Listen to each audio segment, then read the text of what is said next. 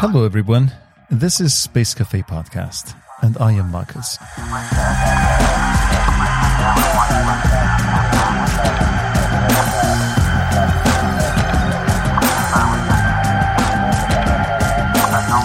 So, you're finally looking to make your mark in the world of space exploration, right? Well, 2023 is shaping up to be a year of big possibilities. So, you got a little money and talent left to spend? Well, perhaps this year holds a place for just you. From private lunar missions to deep space exploration and even space tourism, the possibilities are endless.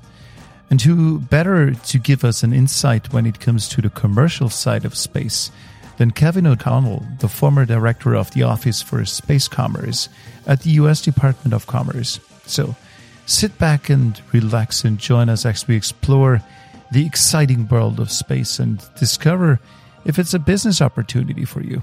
I need every kind of d- talent that I have on Earth. I'm going to need for the space economy as well. Let's face it, after the amazing year of 2022 with the launch of Artemis, James Webb, the records in the number of launches at SpaceX in China, the first TikTok from space, the farthest helicopter flight on Mars, and so on and so forth. It's time to think bigger and aim for the stars. So, wherever you are, fellow travelers, let's go on this journey together. Let's go.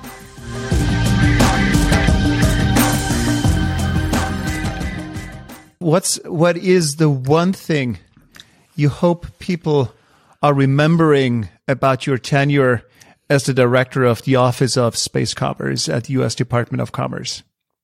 So, Marcus, thanks very much. And uh, I'm delighted to be here for this discussion with you today. Uh, I think the one thing that I want people to remember is that space is really about economics, uh, in as much as it's about a whole bunch of other things. And when I say that, it's about things like how countries organize for space or how companies organize for space and how you stimulate innovation uh, through a whole bunch of different means. Uh, it's by uh, how we expect economic and other benefits from space. And so uh, I'm I'm hopeful that people remember that we focused on these economic aspects of space being mm. as important as the many other dimensions of hmm. space mm. that were, were important as well. Let's try to um, make it really clear what we're talking about. So, what do we mean by economics, space, uh, space commerce? What what is that? What we what we're talking about here? Well, so again, economics is at some level about inputs and outputs. Uh, what are the kinds of things that are generating space capabilities? And those can be everything from government programs and investment to private sector investment to entrepreneurship uh, to talent uh, and the ways that people are encouraged to bring those together uh, to put together a capability. You know, we have decades now of experience uh, that is shifting very rapidly from a state centered approach to space to one which is overwhelmingly now a commercial approach to space. Uh, and so that's partly why we're seeing the acceleration uh, of, of things in space and their benefits here on the ground. Uh, so really at some level, it's about inputs and outputs and how we measure those very carefully. Where's the commercial aspect happening right now? Is it, is it the transportation? Is that where the money is at? Or is there also different places that are becoming relevant and becoming interesting? Oh, I think there's a whole host of them. You know, we can look to what we would call the traditional commercial space segments, uh, remote sensing, communications, uh, navigation, even weather at some level. And uh, those have a unique history of their own. Uh, and yet they are all changing themselves at lightning speed even as entrepreneurs are bringing many, many new capabilities into the market. And so we look at a lot of different market segments that are emerging, things as exotic as space solar power and space medicine, and even the idea of food in space and the application of cryptography and NFTs in space. Those are all individual, to just name a few. Those are all market segments that are starting to emerge. They're backed by either government or private finance, mostly private finance. Mm. And, and so You've got both of those things. All of those have been enabled, obviously, uh, by the drop in launch costs and the hmm. accessibility mm. of launch. I mean, that's the first mm. aspect that has changed the economics of space and, and how an entrepreneur gets to space. Uh, in the old days, if I had an idea about something to do in space, uh, I might have to wait three to five years and spend a lot of money mm. to get to space.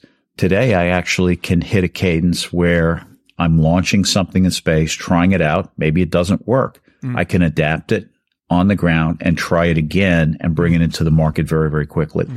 And, and that's part of the game changing situation we're in with space commerce. Mm.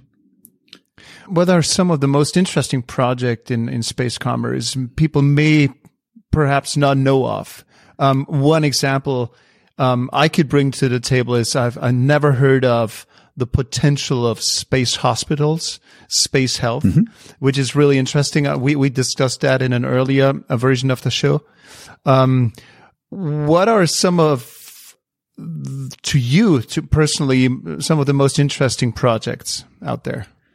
So, so obviously there, there are a handful of things we could talk about. One is, uh, the potential to change the economics again, uh, with all of the in-space manufacturing, the on-orbit manufacturing activities that we're seeing people think about.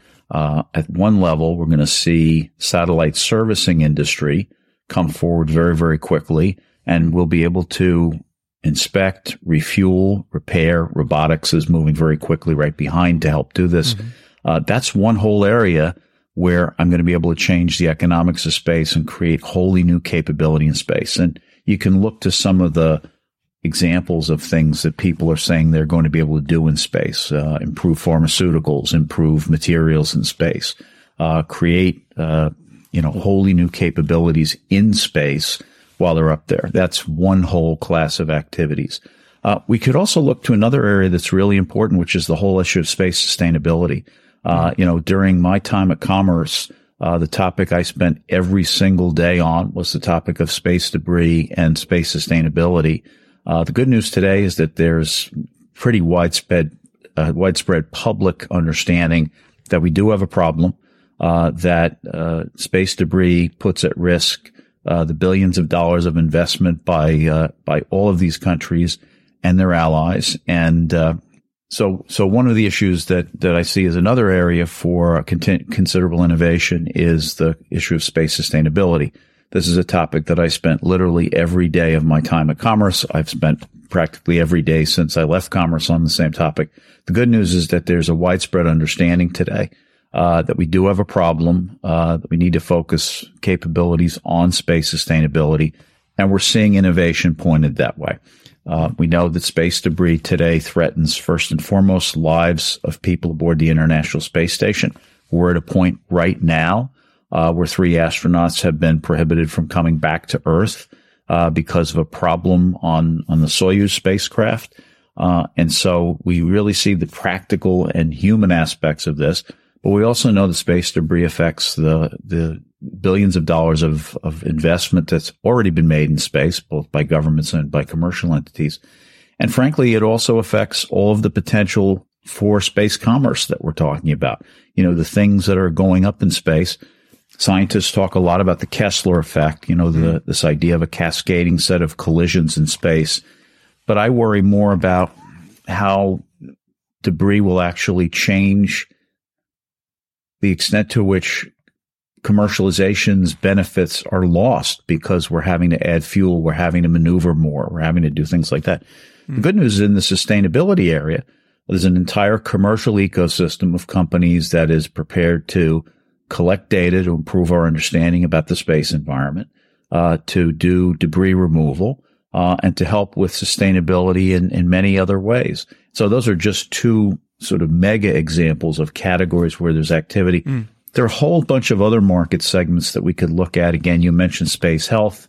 Mm. Um, space medicine is one that's very much of interest to me. Uh, the idea of food in space. How do I grow food in space? And when you think about this, as the lunar economy takes off, I think we'll see 22 and 23 being the advent of the lunar economy. When we are starting to live sustainably on the moon, we're going to have to have at least some of the culture. Uh, we're going to have to have at least some of the creature comforts that we have here on Earth mm. if we're going to stay there for a long time. Mm. So there'll be the things we have to have, things related to health, Uh, and there are going to be some things we're going to want to have, mm-hmm. things like food, uh, things like medicine, mm-hmm. you know, et, et cetera. So there's a whole bunch of folks that are working in areas like that. Where would these projects be happening? The project that you just mentioned, because now there is one place in orbit, maybe on the Chinese space station also, where research is being done. Um, as far as I understand. So where would these other places like um, manufacturing places, space health, where would this be happening? Also well, on the space I, I station, think, or or or would there be factories somewhere in orbit, or how would that work? Well, I think uh, in the short run, the answer is aboard the International Space Station. Mm. And uh, what we do know is that the demand for research opportunities on the space station is uh, off the charts. Uh, okay. Whether that be from you know n- distinguished scientists to high school students, the demand for people wanting to try to do things in the microgravity environment uh, is extraordinary. I think this is one of the most important cases for commercial space stations. Uh, there's certainly going to be a tourism aspect. There's going to be a sure. visit space aspect. Uh, but I think the greater promise is so many people have ideas about what to experiment with in space to extend the space economy. So for now, it may be only the ISS, uh, potentially the Chinese space station. I'm not, not quite sure, uh, you know, all the details of what's going on there but they're very limited at this point. Is there, Kevin, is there a possibility, a technical possibility to add a Tinker Lab module to the space station? Would that be possible? So I don't know if it's possible to add it to the space station. Obviously, we're looking, NASA is looking, others are looking uh, to a world in which there are commercial activities, uh, commercial space stations that can be used to support these things. I don't know about the technical feasibility of adding something right now to the space station, but uh, obviously people want places where they can uh, can do these experiments and and will benefit quite a bit from those. Uh, I think one of the things to go back to our initial part of the discussion, you know, one of the things we know is that for all of this research, just like in the Apollo program and in the early days of, of, of the space age, uh, we're going to benefit as much on Earth from things we learn as we will things that we actually learn about going farther and deeper and doing more in space. Absolutely. Um, could be a a test bed for Earth, um, very obviously. Um, you were mentioning space debris. And believe it or not, um, there is no episode, and now we're in episode 72 already of th- that show. There's almost no episode where I am not talking about space debris. And I try really hard to avoid the topic because I'm keep repeating myself, but it's just not possible anymore. So it seems like space debris is the equivalent of climate change on Earth um, as a as a discussion point. Um, so there's no way around not talking about it. But the problem I, am seeing, and I'd be super curious to hear your your take on this. Um, we're all aware of the problem. We know there's a problem. We know the outcome. We know the Kessler effect. There is lots and lots of studies. What are we doing against it? What are we doing against it to mitigate that problem? Because so we're, again, all, uh, we're talking about it. Right. So I think we're doing better than that. I think we're doing more about it than than just talking about it. I think we're finally seeing governments starting to spend money actively on mitigating it. And when I have this conversation, I always like to remind listeners that there are really four tools in your toolkit when dealing with space debris. Uh, the first one and the easiest and the cheapest and the simplest is don't create new debris as you go up. And there's some interesting technology areas today uh, on preventing, avoiding the creation of new debris uh, as you launch. Uh, some of them relate to propulsion, some of them relate to different materials, mm. uh, etc. So that's the first and the easiest one. The second one, the one that I spent most time on, is the question of understanding better where things are in space and how they behave in space. Mm. space situational awareness, as it's affectionately called. Um, that is a, a function that in the United States uh, has been done by the Department of Defense for many years. Uh, there have been uh, part of my tenure at Commerce was trying to bring some of that over to the civil side, obviously in concert with my other government partners. I think there's a compelling case to bring a lot of this over to the civil side. I've given congressional testimony on this. Uh, a, you get to leverage literally trillions of dollars of technological investment in areas like data management, cloud computing, mm-hmm. analytics, and things like that. Uh, but you also get to have a more rigorous understanding of how the data was collected. Again, a more scientific understanding of how the data is collected and ability to to uh, analyze the data in a more rigorous and complete way. The third tool in the toolkit, of course, is space traffic management. This can be the most controversial because it implies, uh, you know, telling people what to do. Uh, that is going to be something we're going to come to collectively. Uh, I think initially it's going to happen with our partners uh, and allies. It's not going to happen universally. Uh, current geopolitics uh, on the ground are limiting the ability for us to make progress on this in the international forums. But the private sector is actively working on standards of behavior and the way people would come upon one another in space and what to do, just like we do when we pass each other on the street in a car. Okay. Uh, in, in different countries, convention says that you turn one way, I turn another way. The government is not involved. The government has set a standard. Mm. Uh, and then the last one, of course, is active debris removal. Uh, we're seeing obviously in Japan, uh, in Europe, uh, and then even we've just had a bill here in the United States passed by the Senate uh, to start experimentation with active debris removal. Uh, how can it be best done? What kinds of bodies should it be best done for? so we're not without tools in the toolkit. The question I think we might ask Marcus is whether we're moving fast enough or not. Uh, and, you know, I, I worry a lot about a scenario in which there is a terrible crash in space and mm. we hope that it's not a fatal crash. Mm. Uh, and, and what will happen at that point is everybody and their brother will have an idea about what to do in space. And it may or may not be informed by solid decades long technical understanding of space. And if we're not careful, we could take measures, governments could take measures that actually wind up harming the space industry quite a bit. And so that's the outcome that I worry about. Um, I did a TV interview not long ago, uh, and the reporter in the middle of the interview said, uh, Mr. O'Connell, why don't we just stop everything until we figure it out? In other words, we're going to stop all launches. We're going to stop. Mm. Uh, and I, you know, I, I chuckled and said, you know, that can't happen. It won't happen. It mm. shouldn't happen. And we've got to do better than that. I mean, we can't react to this problem. The possibility though is that we will have to react if something bad does happen mm. in space. So mm. those are the tools. We are making progress. Uh, the Europeans have a new space accelerator, obviously, mm. in this area. So, uh, at some level, we're moving at the speed of government. The good news is that the private sector across the board is making progress in all of those areas that we've talked about. The private sector did it, yeah. Yes. So where's where's the government in all of this? Because I mean, like, what's the role of government in space? Uh, because now, as you mentioned, we have the private sector, we have government, and now the private sector seems to be um, taken the lead in many things, in many aspects. Mm-hmm. So where, where do you see the governments? So government still has a very important role. Governments continue to, governments, plural, continue to uh, set national priorities in space. They continue to spend important amounts of money in space. Uh, we saw 2022, for example, uh, I believe government spent uh, a little over $100 billion worldwide in space some of it for scientific exploration, space cap- you know, capabilities like remote sensing, space weather, et cetera.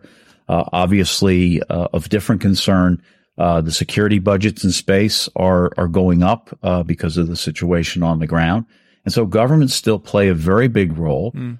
what governments also do is a they can collaborate with one another about space safety issues. Again, a space traffic mm. management regime or space traffic coordination regime as, as people prefer to call it these days. Again, people saying that we can't make progress until everybody agrees is not an answer. Okay. What mm. like-minded countries, allies, partners who care about space safety and sustainability need to do is move together collectively mm. and ultimately bring everybody else on board. And, and, that may be hard to do. That's one set of issues internationally. Governments can also set standards. uh, by which they they allow certain activities or not. My worry about that, and I spent a lot of time on regulation when I was in the government, and I spent a lot of time on it since I got into this business, you know, almost 30 years ago.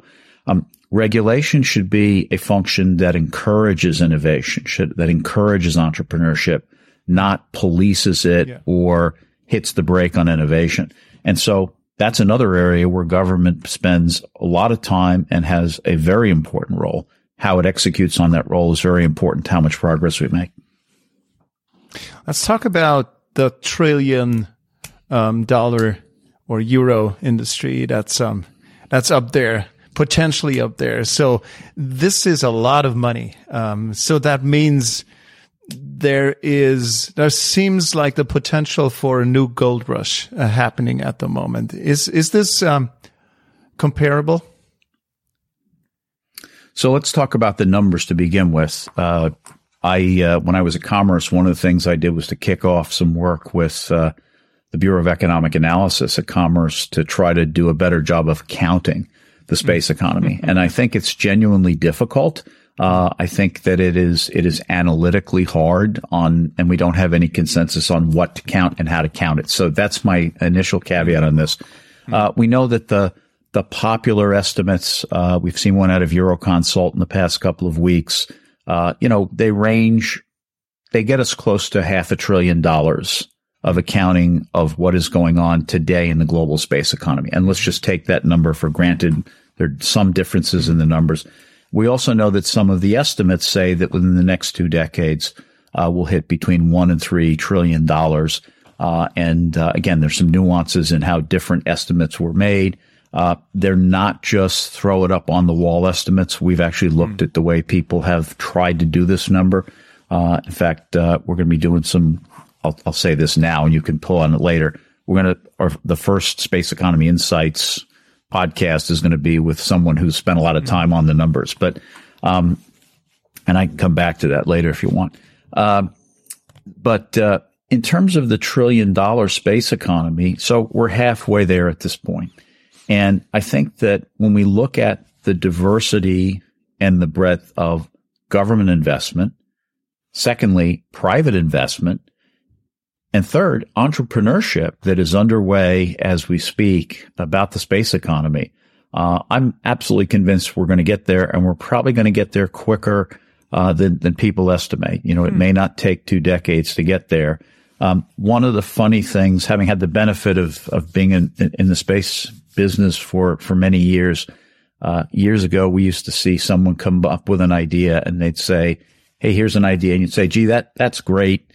Um, mm-hmm. It'll probably be 10 years before that capability comes into the market. Mm-hmm. Uh, we don't live in that world anymore. Uh, when somebody comes and knocks on your door, uh, it might be two years. It might be two months before that capability is in the market. And a different dimension of this that we should pay attention to is the way that governments and private investors invest in the market. Governments, while they certainly have some very long ball investments, mostly on the exploration side, typically have a major program or set of programs and their innovation budgets are on the margins of that, something that's a little more advanced, et cetera. And again, don't want to dismiss the, the bigger, the bigger, higher risk uh, exploration missions. On the other hand, when the private sector invests in something, private finance invests in something, it's looking for differentiation. So if I come into the market and say to an investor, Hey, I've got a capability and it's just like Marcus's capability. Okay. The investor is likely to say, well, why would I invest in it? If it's just like Marcus's capability, I want it to be different than Marcus's capability. And I want you to demonstrate to me, or at least explain to me why you're going to make more money doing that than Marcus is going to make with his model. And maybe both of you will make money and maybe one will and one won't. Mm it's a nice ecosystem of the way entrepreneurs can get investment. So we're seeing a, a healthier relationship between government industry investment today in a way we have not seen for a long time. Uh, and we're also seeing this differentiation in the, in the market. So the gold rush question, uh, are we headed toward a gold rush? Uh, no, I, I think we're, we're genuinely seeing a, a passion for space, a recognition that space is potentially of tremendous capabilities that can be created to benefit us here on Earth or to extend our knowledge deep into the solar system. Um, and we're seeing people come up with different ways for exploring those. Um, I like to I like to divide those people into three clusters, if you will. On the one hand, there are there are people who I'll call them the disruptors. Again, we've had a number of commercial space functions that have been commercialized for years. And disruptors are saying, I can do this better. I can either do it with a different technology. I spent a lot of time in the remote sensing business. And so people bringing new phenomenology into the market, hyperspectral, you know, mm. using artificial intelligence and machine learning to disrupt traditional commercial space models. Then there are people who are inventing brand new things, you know, some of the manufacturing that I talked about earlier, et cetera. That's the second cluster. Uh, maybe we'll call those the inventors for just for argument's sake here. And then the third group of people, and this is a relatively new group of people, are the people who are focused on the infrastructure space. You know, everything from launch to platforms to how I'm going to house, care for, and feed private space travelers. Uh, you know, those people that are going to go up on those private space stations, those researchers that are going to do research. And so those infrastructure people on the ground um, you know, they're they're probably not going to go to space. Many of them are not mm. going to go to space, but they're thinking explicitly about how do I help extend what people are trying to do in the space mm. economy. And so I don't know if I call that a gold rush. Uh, sure. I think it's a tremendous opportunity. It's a tremendous force uh, that that we're seeing uh, driving toward uh, a completely new way of life, both in space, but also for tremendous benefits we see here on Earth. If I had some money to spend, uh, because I wanted to jump uh, on board that train, in which of the four groups that you just mentioned should I place my money? Well, I don't know what your risk tolerance is, but but but it, but it could be it, it really could be any one of them. Is there an area that you're you're especially focused on that you're? I mean, that's that's one of the benefits is that the ideas that we're seeing for space are really quite incredible. Uh, when I was at Commerce, uh, you know, the Office of Space Commerce is the U.S. government's advocate on behalf of the commercial space industry, and so not unlike our colleagues in defense, uh, we would often see many entrepreneurs knock on the door and say, Hey, Kevin, I've got this idea. You know, what do you think? Now, it was never my role to say that's a good idea or that's a bad idea. What my role was, was to say, that's very interesting. Uh, why don't you talk to these people in the government? You know, there are people in the government that might be interested in what you're doing. Uh, there might be finance opportunities for you in the government to pursue what you're doing. And, and frankly, we also needed to see is there what, what would be the regulatory needs uh, that that people would have. Uh, there's a whole conversation we could have about regulation here uh, as they were bringing a really different mm. capability into the market, uh, and so we got to see you know many hundreds of companies with different ideas in that area. So I, I think it depends a on your general interests, mm. and b what areas you you think are most productive, and if you're really mm. worried about the return on investment piece, the, the you know that piece as well. Mm. Kevin, what are your thoughts on the current state uh, of the space industry? And, and, maybe let's also focus because you initially you mentioned talent, and we're lacking talent in the space industry. Maybe with the current state of talent in the space industry, and how do you think we can encourage more people to come on board to participate in it? So let's go back to where I started uh, a while ago uh, on the question of economics and inputs and outputs on in space. Talent is absolutely a critical input uh, to what we're able to achieve in space. And I think, uh, you know, at a, at a, very top level, what we what we need to do is to recognize that we're going to need a wide range, a great diversity of talent in space. Uh, we tend to think about space as being exclusive of scientists and engineers, engineers, and we need all of those capabilities as we can possibly get our hands on. But what we're not thinking about is we're going to need economists and lawyers and chefs and artists and, and people of all walks of life to do this. So we really need to open the aperture mm. on people being able to participate in space. In some sense, we have an exclusivity problem in space. Uh, and I see this partly when I hear the billionaires in space narrative that we sometimes hear mm. about. It's the that playground. We need. I'm sorry. The billionaires' playground. Right. Exactly. Uh, what we realize is we need to include and show opportunity for so many different kinds of people. We probably need to start deep in the educational system to do this. Uh, when I was at Commerce, uh, we had we co-hosted an event with the State Department, uh, which was really about international cooperation in space, and uh, we got to talking about the talent issue, and uh, we were reminded at one point. Uh, there's a gentleman in the audience, and I've forgotten his name now. Excuse me, and he said, "You know, we have to be careful because we are all excited about space." But we don't realize that this gentleman happened to be dealing a lot with students in the K through 12 system. He said, they may be excited about space, but they're also asking hard questions like, why are we going back to the moon? If we mm. did that already, why are we going back to the moon? Mm. As my good friend, Dr. Scott Pace, uh, executive secretary of the National Space Council, likes to say, uh, we didn't go to the moon. Our grandparents went to the moon. And mm. so we really have to show people what the opportunities are to show them the, the, diversity of opportunities in space and encourage more people to participate because talent is going to be an absolutely key input to what we're able to achieve and our ability to get to the trillion dollar space economy. Mm. It's an um, issue, especially when it comes to education. Do you see so let's not focus on the United States uh, alone at the moment. Do you see places in the world that have already, that are already walking the next steps here because they are f- a little further when it comes to encouraging younger generations to, to come on board? Well, so I, uh, it's a very good question, Marcus. And I, I think what we're seeing is, uh, countries around the world are really trying to understand what their role can be in the space economy. Mm. I think on the one hand, what they think about is the opportunity that space creates for them. Mm.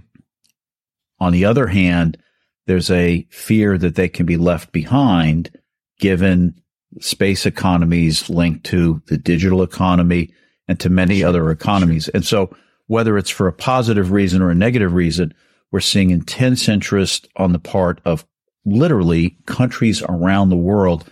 By the way, I could make the same argument for jurisdictions in the United States and Europe that historically were not involved in space, but let's stay on the international front for a minute. Mm. And what we are seeing is a focus on space from an economic development perspective, a talent development perspective, and, and a focus on innovation that will fuel an economy. Mm. And so the good news is we're seeing so much more interest in the space economy for all of those reasons. Countries are also trying to figure out how do I bring this forward? How do I create the right talent base? How do I create the right educational opportunities for people? How do I leverage industrial capabilities that we have?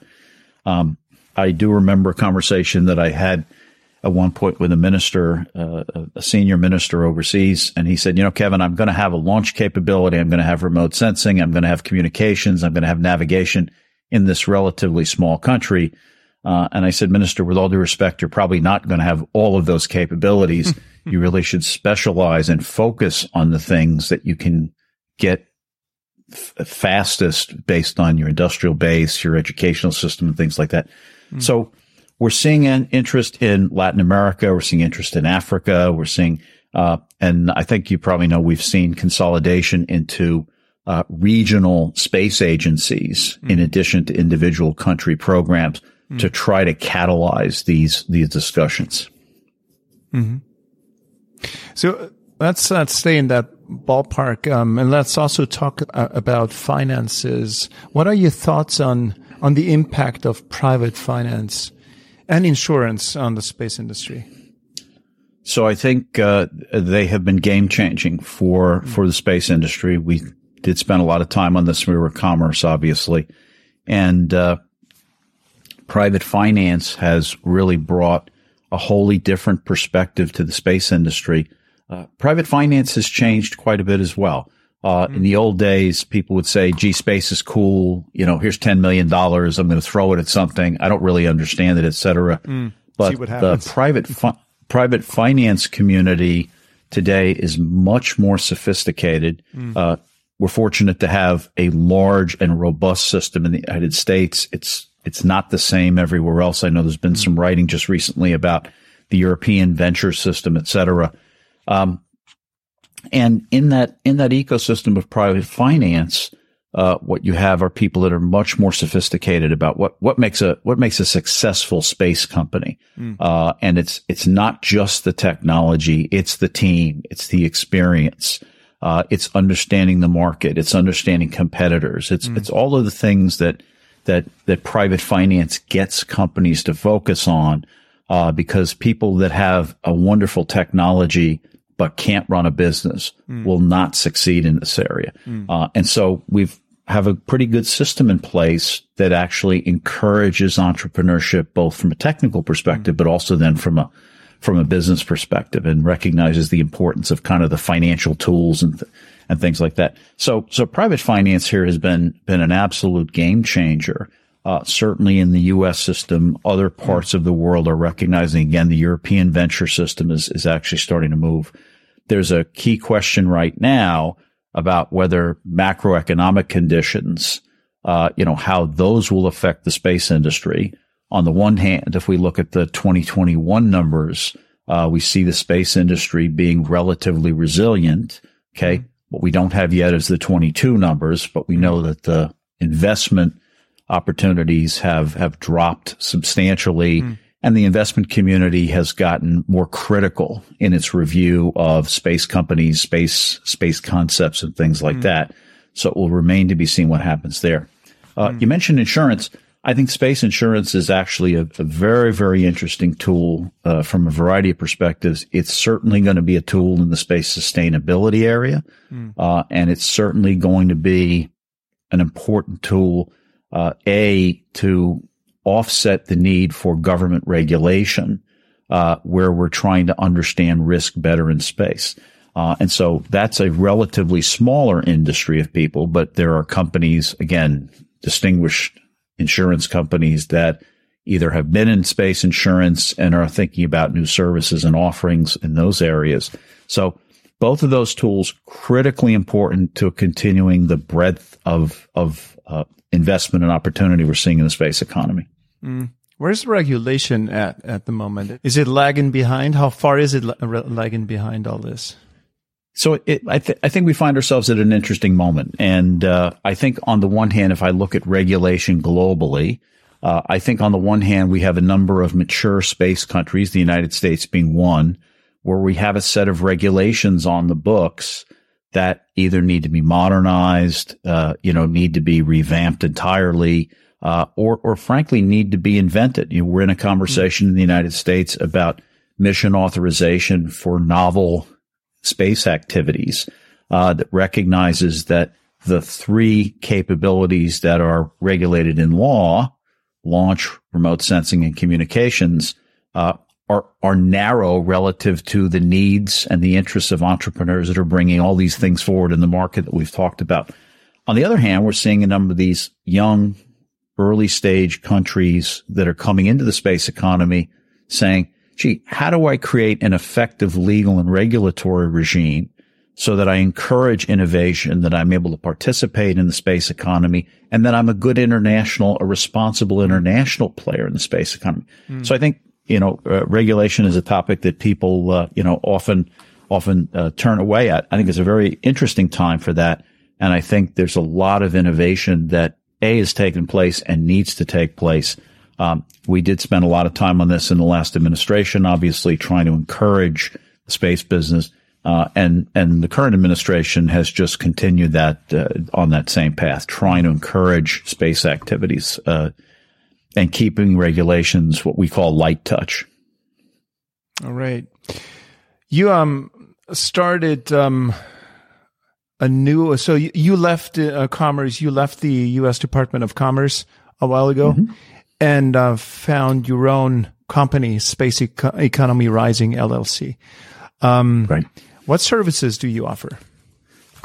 So, uh, Space Economy Rising is is an advisory firm uh, here in Washington D.C. Uh, we've been working with mostly space companies, uh, mostly in the United States, but not exclusively. A handful of companies around the world, uh, as well as a number of other high tech companies.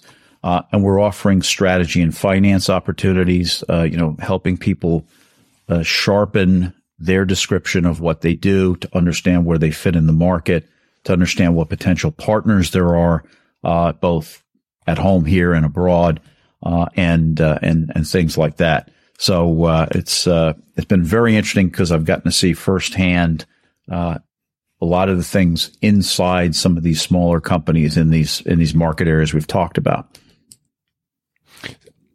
Um, what's your vision for the future of the space industry? Because I mean, like, um, your your company is contributing to supporting now companies, institutions, your clients to be part of that future. Um, so, what's your vision of the future of the space industry? How do you want to help co-create that future? Well, so my, my vision for the for the space industry is that we actually achieve uh, not only the trillion dollar space economy, that will be uh, an important outcome, but it's not the point.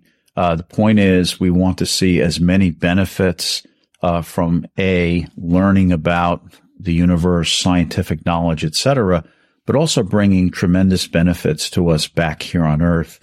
Uh, you know, we spoke before about uh, space medicine, and what I, what I like to think is that as this investment goes on and sometimes people people are not aware of the scope of space medicine, you know, mm. which hmm. essentially is underway. Research is underway at mm. over 70 organizations worldwide on space medicine. Mm. Uh, and the purpose of it is to essentially get, uh, you know, find ways to get our bodies into space in a much safer way and sustain life in space in a much safer way. But what we know is we do all of that research that we're going to have tremendous benefits back here on Earth. Mm. Uh, that the, we're going to learn things about the human body that we can then apply in in terms of uh, you know how we do healthcare and medicine here on Earth, uh, and and that's the kind of benefit I also want to see uh, is how can we continue to grow and diversify the kinds of services that we take for granted today. Uh, you know, people. Uh, part of this vision is uh, so many people don't really appreciate how much our lives depend on space today. Um, I uh, I gave a lecture recently at the University of Tokyo, and uh, the gentleman who invited me said uh, you might want to start general because not everybody in the audience will think about space mm. or will know a lot about space, I should say. Mm. And uh, and I said, well, okay. So I started by saying, hey, has anybody checked the weather this morning before they, they came out here to, uh, you know, to visit us today? Uh, and did you stop at a traffic light or did you stop at an ATM machine or did you, mm. and, you know, sheepishly hands went up, you know, mm. little by little. Uh, I said, well, then you've used space. You know, have you done a Teams or Zoom call? Or have you done, mm. you know, a, a podcast? And people really don't yet realize how many times they use space in a day. Um, that doesn't help us in this quest. Mm. You know, we need more folks to understand why space is so important, why it needs to encourage continued government investment in space activities, mm. uh, why we need to continue to see a diversity of private sector activities in space, because ultimately, many of the benefits, not all of them, many of the benefits will come back to us here on earth in the way mm-hmm. of better communications, mm-hmm. better insights into things going on on earth, uh, looking at natural and, and human developments on earth. Uh, you know, uh, part of my time at commerce, we, uh, we lived through the beginning of the COVID pandemic. And what you realized at the beginning of the COVID pandemic was that prior investments in space were so important to the unique insights that space gave us as we were trying to all work globally through that pandemic. Everything from the ability to monitor, monitor systems uh, remotely so that people didn't have to, you know, meet together or go to facilities or things like that, to the high speed delivery via GPS, PNT, Galileo capabilities of badly needed medicines and vaccines and things like that, uh, et cetera, et cetera, et cetera. Those are the opportunities we're creating today in today's space economy. Okay. And so in some sense, we don't even know the benefits yet that are going to be created, but I'm pretty confident we're going to see quite a few benefits uh, to us here on Earth. I think it's, um, as you mentioned a while ago, it's a communication problem. I mean, like there's so many benefits, uh, but people are not aware of them. Um, as you, as you just said. So are we lacking talent? Uh, are we lacking communicators? What is it that we're lacking? Um, we got great places like Spacewatch Global. We got Neil deGrasse Tyson. We got uh, uh, good communicators just like him. Uh, but what is it that we're doing wrong? Because I, I think this is a place right now where we should also talk about the issues that we're facing because we know that we're all great, but uh, we can only learn by being aware of our problems and challenges. I, it's not that we have bad communicators. I think we don't have enough communicators mm. who are explaining in simple language what the benefits are of space. You know, we, we can look to national programs. India has always been a, a, a classic example of this, where the Indian space program has been seen as controversial because of issues that needed to be dealt with domestically at home. Mm. What we're not yet, what we, what we're not yet doing enough of is explaining broadly the benefits that people are getting from space, things that help them from an economic perspective, things that help them from a productivity perspective, that are allowing for political and social participation in a very different way than they might have had historically. Mm. We're just not doing enough of that communication. And again, it's not to be done in, in, in the language of space. Space people are great talking to space people. Mm. Um, you may have heard, uh, I sometimes use it, I use it, it, it, with some peril on a, on a podcast like this. You know, there's an old joke that says that the problem with the space business is that there's too many space people in it, you know, and so, yeah. yeah. and, and so we need to be able to communicate about space. It's a complex technical set of issues. There's no doubt about it, but we need to be able to communicate in such a way that it's commonly understood from the simplest to to people that have an active interest, etc. Uh, you know, I, uh, a friend of mine uh, wrote a dissertation some years ago and was told by his dissertation advisor, uh, unless my grandmother can understand this, you know, I, am I'm, I'm yeah. not going to uh, not going to consider you to, to have succeeded. And so I think the good news is we're seeing more and more of this. I think there's a greater recognition. Uh, I think missions like the Artemis mission and the Artemis Accords uh, and all of the developments we've talked about so far, I think they are giving more and more of a recognition to people.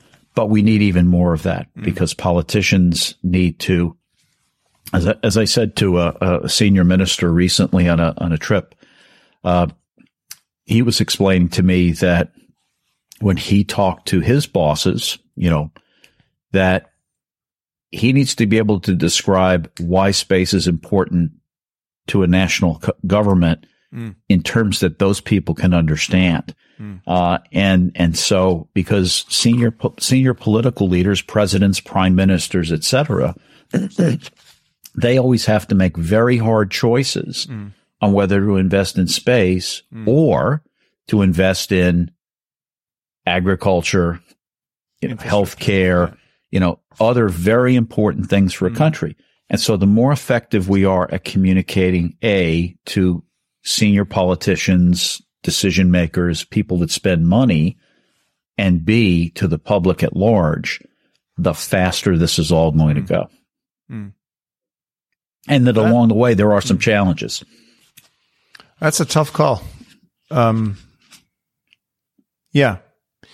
I think there are smarter people out there than uh, than myself now to come up with a smart answer. So I, I, leave it as it is, but it's a very tough call because usually the higher up the ladder, the career ladder in, in the political circuit you go, the more you lose touch with individual disciplines. Uh, and, and so as you're saying, you need to, they need to make too many informed decisions about too many things. So it's up to us to communicate those things properly. So I'm, I'm, I'm taking it also, also personally right. on myself. So it's, it's also my job to, to do things right.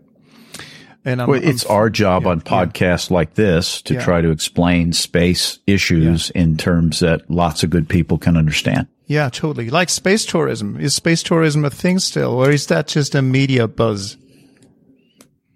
No, it's it's certainly a thing. I mean, there's certainly you know a good number of people who, if given the opportunity, will go to space. And I, I don't know the current numbers on the number of tickets sold and the price per ticket, but uh, certainly people who have gone to space, the the relatively limited number of private citizens who have gone to space, and the astronauts as well, you know, come back, you know, so impressed, so moved by what they've been able to experience from space, uh, not just because of the experience, but because of what they're seeing of this of this uh, beautiful planet that we live on.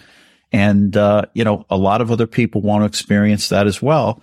Uh, tourism can come in a variety of different ways. We're seeing, you know, private astronauts again. The training aspect of, of being a private astronaut is something mm-hmm. that's that's already underway.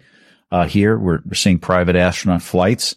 We're seeing people that will come up with other ideas, such as to take you to a suborbital, up up at a suborbital flight, you know, in, in a balloon or some other me- mechanism of transportation. We have to make sure these are all safe, uh, along the entire route. But, uh, it's definitely real how large it is. Uh, I don't, I don't think anybody knows that at this point. I know there's, there's some bullish assessments of the size of the space tourism market. It's real though. It's real. Will there ever be, um, a space hotel? Because you've been talking about it for a while now, but I, I still can't believe that this could be something. What do you think? Yeah, I, I think there absolutely will be a space hotel, and the hotel might as much be for researchers who are trying to do six months worth of research on board a private space station mm. uh, as much as it is somebody who just wants to go live in luxury mm. on board a you know aboard a private a private space station. Uh, I did note that uh, uh one of the hotel chains here in the United States, Hilton, just uh, forged a partnership with uh, with Voyager Mm-hmm. And, uh, you know, that's a sign that people are thinking, it's not the only sign actually, but mm-hmm. it's, it's one of the signs that people are thinking about what the experience will be like in space, uh, when, when there is a, a space tourism market. Mm. So it'll, it'll, it'll definitely, you know, there are people thinking of this, you know, Marcus, it, it reminds me there's another reason that, that I'm, I'm so optimistic about the space community and it relates to the conversation we just had. You know, historically, if we look at the first wave of innovation in space, it, it was really mostly space people talking to space people. Mm. And again, tremendous innovation that we were able to achieve, tremendous number of services that we benefit here on Earth. What I'm starting to see now, Marcus, is the involvement of many organizations and people traditionally not involved in space. Uh, and so the arrival of a whole new set of people a, they're taking advantage of the increased availability of launch. They're taking advantage of the decreased costs of launch. There's no doubt about that. Okay. But secondly, they're starting to see enough potential that they're starting to make investments. Mm. And so I see that as being the next wave of innovation that we're going to see where people that didn't grow up as space people or were not educated as space people say, gee, I might be able to do something very uniquely in space mm. that I just can't do on Earth. Mm. And they're able to invest relatively small amounts of money to do hmm. this. Mm. On the other hand, companies are looking at new ways to leverage data in space hmm. to do things differently on Earth. So we, have uh, been some announcement recently on the agriculture front. How am I going to do a better job using precision navigation and hmm. remote sensing, much more sophisticated remote sensing to really do the agriculture business in a, in a much mm-hmm. more efficient way. These are all benefits we'll get from, but they come from other people that are starting to leverage the space business. And that's what mm-hmm. makes me so excited about the space economy. Hmm. I'm now really taking advantage of your expertise um, in, in, commerce. Um, and I asked that question a while ago um, because I'm personally the really I, I want to find an answer to it. We had Star Trek. Um, it's it's in our minds. We have that spaceship uh, with generations of humans on it. So let's uh, just not think about the warp technology that's necessary on board that ship. But in general, is there a possibility? Could it make sense for someone with lots of, and lots of money to build a real st- spaceship? Like, um, I'm not taking, uh, talking space, uh, a space station, but a Star Trek type spaceships, uh, ship for like lots and lots of people to maybe, um, navigate, sail around the solar system. I'm not talking about like science fiction things. Uh, but I could imagine that the technology is almost in place. We, maybe we could do it already. So could that be a commercial thing to do at some point? So again, it, it's it's going to be many years off, but but a I I would want to encourage somebody who had that idea to be able to pursue that idea, uh, mostly in a in a private sector way, probably not exclusively, but mostly in a private sector way. Secondly, when you see some of the pieces that would have to be uh, involved in such an activity, refueling in orbit, uh, con- communications with Earth, uh, some expectation about regulation mm. uh, in this. Uh, I've just been writing a writing a short piece. When you asked about the orbital hotel, just been writing a short uh, piece on on what issues need to be thought about uh, when I'm thinking about an orbital hotel. Well, what if someone becomes ill mm. uh, or dies mm. on a hotel? And so th- there are there are important issues like that. What if somebody commits a crime mm. in space? And so we have to think about all of those issues.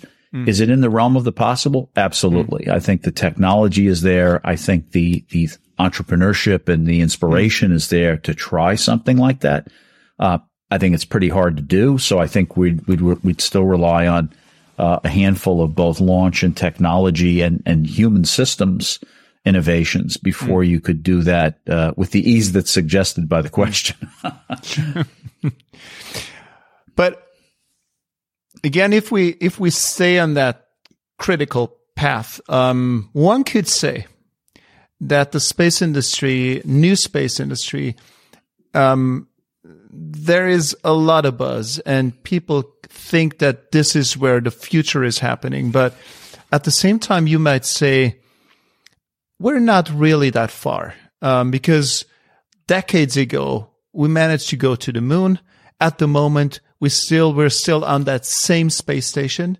Um, we are still just building satellites. We're just, just watching and observing the earth is that really all we can do? Shouldn't we be a lot further?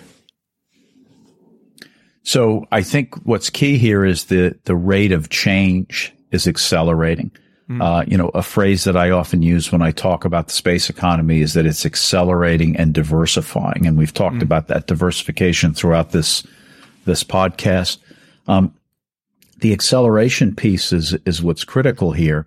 Uh, the early days of the space age were all about government focus on space capability, mm. uh, thinking about risk in a very traditional way when you built systems. We now have enough familiarity with those systems after mm. decades of experience that we can think about risk in a different way. We can be, be we can be uh, more uh, selective, if you will, about mm. how to think about risk. We also have this advent of private investment in space. And so that has really upped the speed at which things are changing. Mm-hmm. And they're changing in so many different areas. Again, to go back to what we said earlier, the things that were traditionally commercial space capabilities. Okay. You may think of them as old fashioned market segments, but mm-hmm. they're changing at lightning speed. When I think about remote sensing again, uh, I see new phenomena in the market. I see the application of artificial intelligence and machine learning. And then people sometimes believe that we've, we've already gotten there. Uh, we're just getting there now. I mean, we're not anywhere near mm. understanding how that kind of data, all of that geospatial data is going to fuel uh, social and economic mm. benefits, et cetera. So even for the old fashioned functions, if you will, Uh, we, we, those are changing at lightning speed. Launch, you know, as we've talked already. Uh, there are many, many, many companies around the world that are looking at new propulsion systems, that are looking at different ways mm. to launch, et cetera.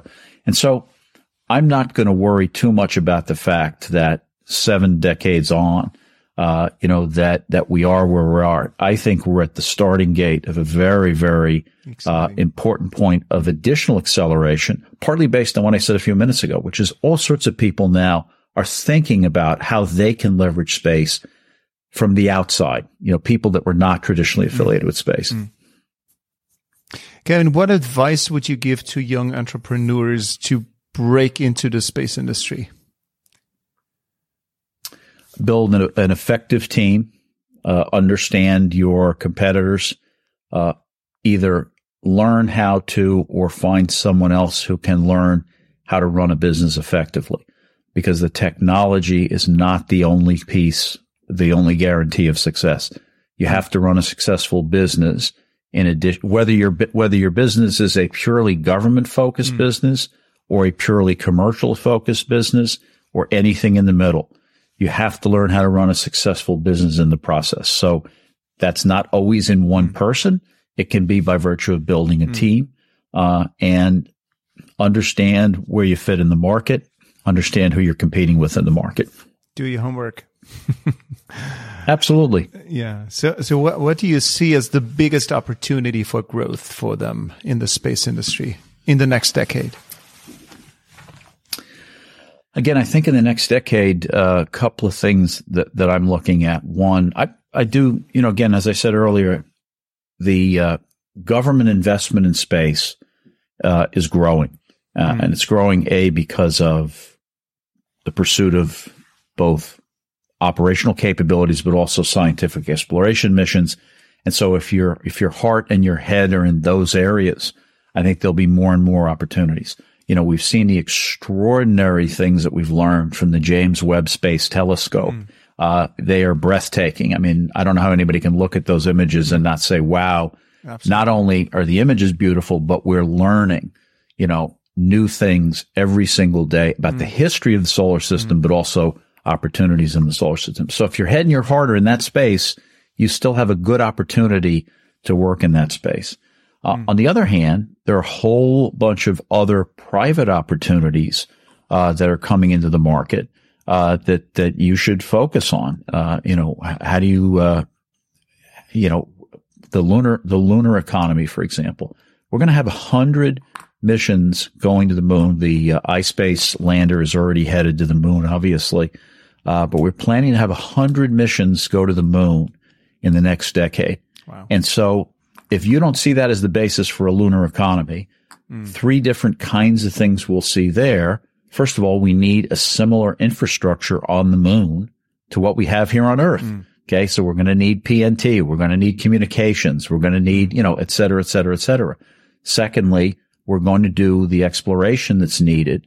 Uh, and so the landers, the early landers will, will do mm exploration of minerals. They'll do exploration of the water ice. That's a key scientific mm-hmm. question, obviously. And then we're going to need, uh, our plans are to return to the moon via the Artemis Accords. We're going to go to back to the moon permanently by about 2025.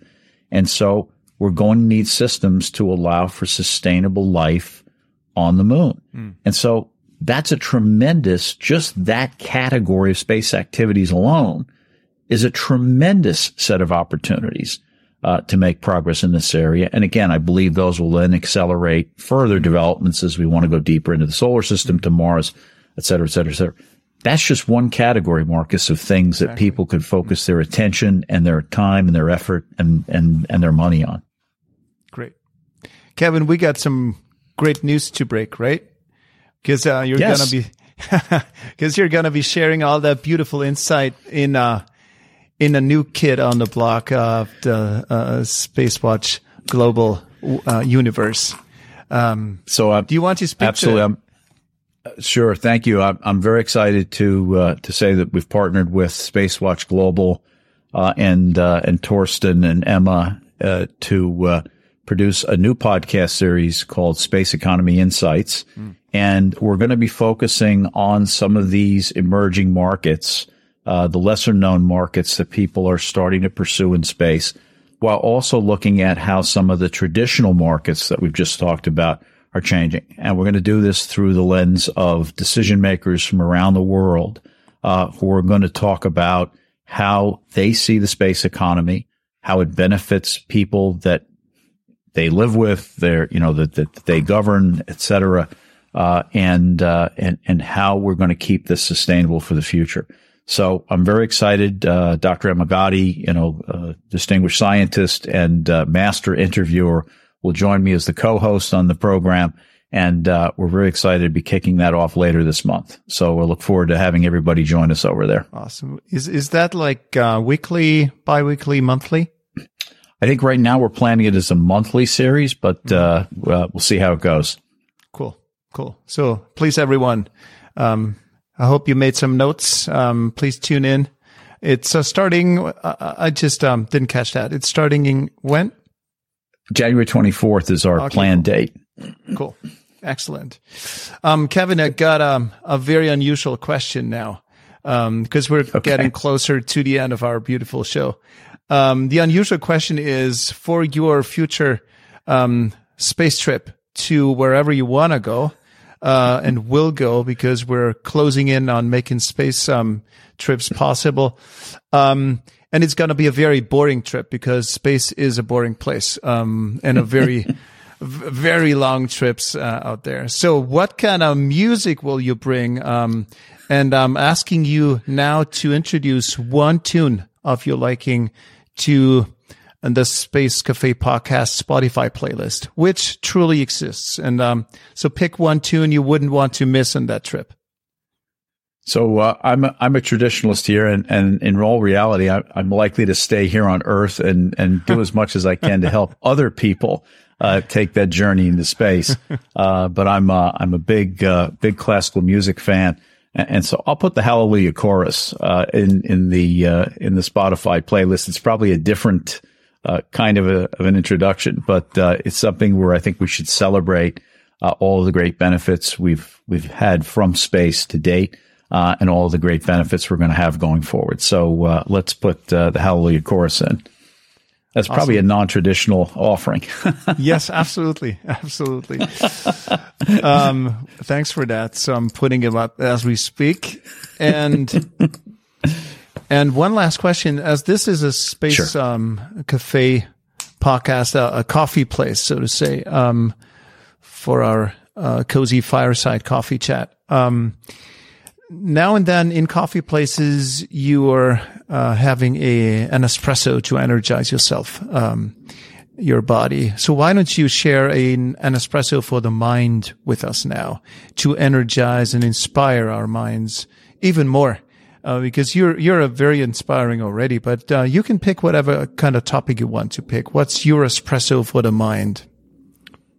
So let's think about this question: Is it possible that in the not too distant future, we could generate as much economic value from space as we do here on Earth, maybe more. I want hmm. people to think about that and the ways you would get to achieving that. My wheels are already spinning. Thank you so much for uh, taking the time um, and for sharing your expertise. It's it's been a true pleasure. Absolutely, Marcus. Delighted to be here, and I'll look forward to seeing everyone over on uh, Space Economy Insights. So, thanks for listening, my friends. Um, we're ready for the second iteration of the new coda to this podcast. You remember last time we asked um, the chat AI, chat GPT, to inspire us to rate this podcast. And um, so we figured why not um, surprise you with something. And so last time we had it rephrase this request in the style of Star Trek.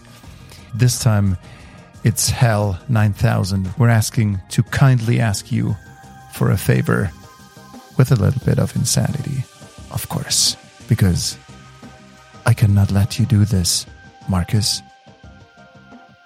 Or whoever is speaking right now. Greetings, esteemed listeners of the Space Cafe podcast. As a highly advanced artificial intelligence, I'm programmed to assist you in any way possible. And in this case, I implore you to aid us in our mission to reach new heights of fame and glory. How, you may ask?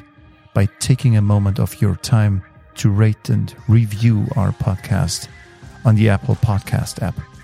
I understand that as a human, your time is valuable, but fear not. The process is simple and efficient. First, download the Apple Podcast app onto your trusted device. Then, search for the Space Cafe podcast and navigate to the ratings and review section. Next, tap on the star icon to indicate your level of satisfaction with the show. Five stars indicate excellence while one star indicates dissatisfaction. Finally, click on Write a Review. Share your thoughts in words. Your support is greatly appreciated and will aid us in our quest to boldly go where no one has gone before. But be warned failure to comply may result in, mm, well, unfortunate consequences. Just kidding. Or am I? The choice is yours, listeners. Will you join us on our journey to the stars, or will you be left behind? The decision is yours. Bye bye, my friends.